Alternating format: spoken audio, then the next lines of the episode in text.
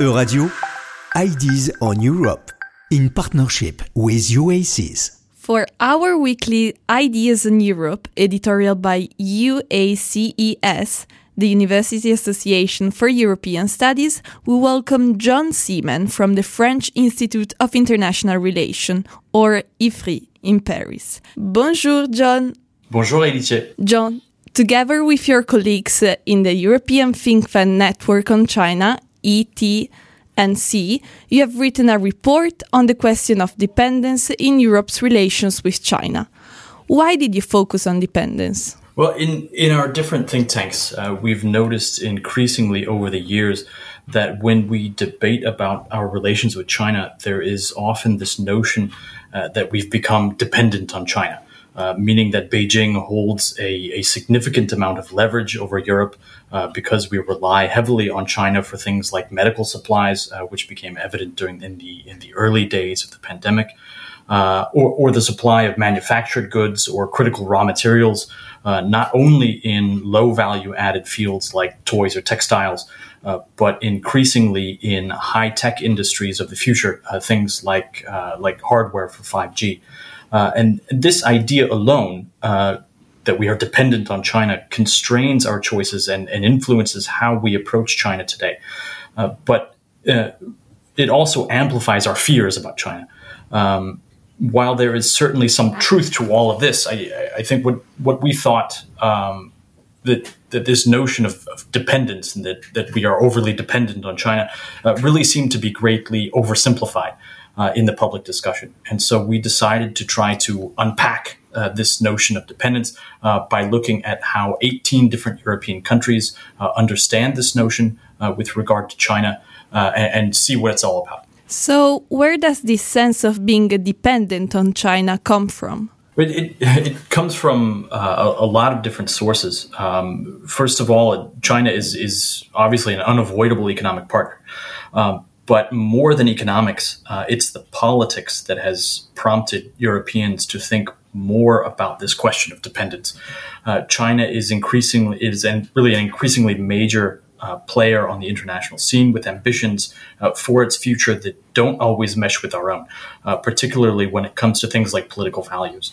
Uh, and in a, in a structural sense, uh, China is no longer the complementary economic partner it once was.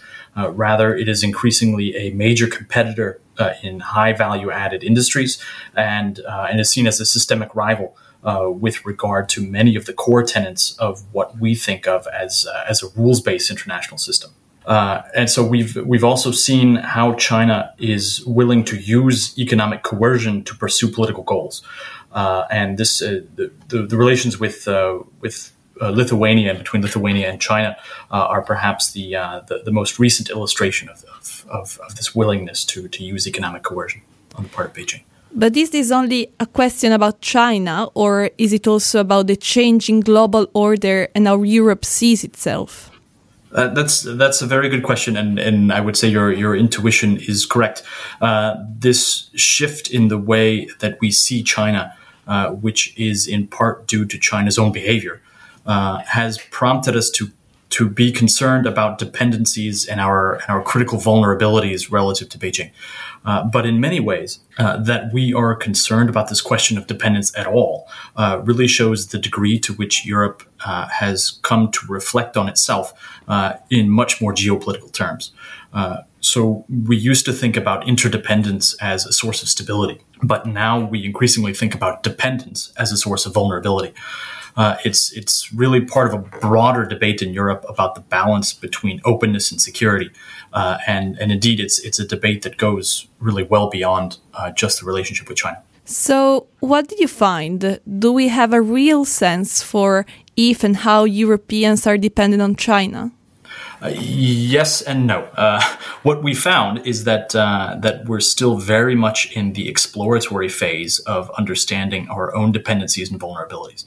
Uh, it's it's really the European Union, in fact, that is uh, that is leading this assessment process, exploring where Europeans where Europe's dependencies lie. which is part of a broader development of an industrial strategy. Um, but this effort is very recent. Uh, starting really in, in the context of the COVID 19 pandemic.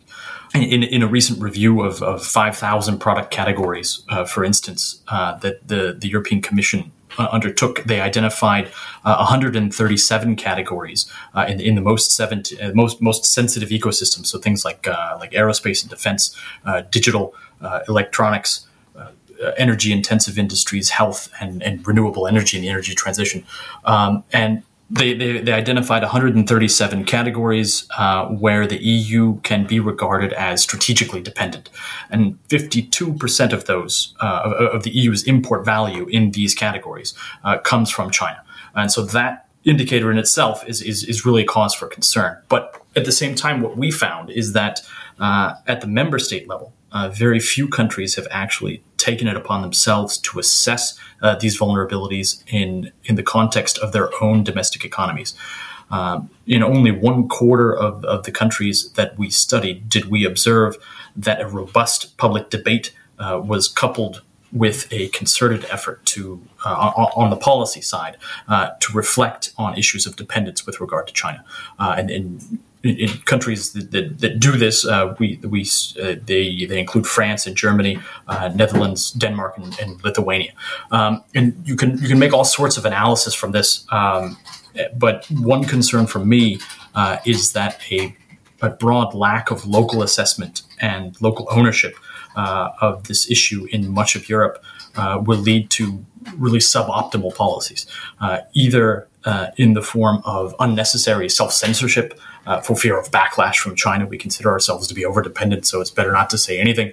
Um, or in a uh, rather on, on the other side, a, a, politically motivated and even dangerous overinflation uh, of the China threat story. Many thanks for sharing your network insight on this increasingly relevant issue. Ideas in Europe will be back next week and we will welcome Miriam Mona Mukalazzi from the University of Dusseldorf.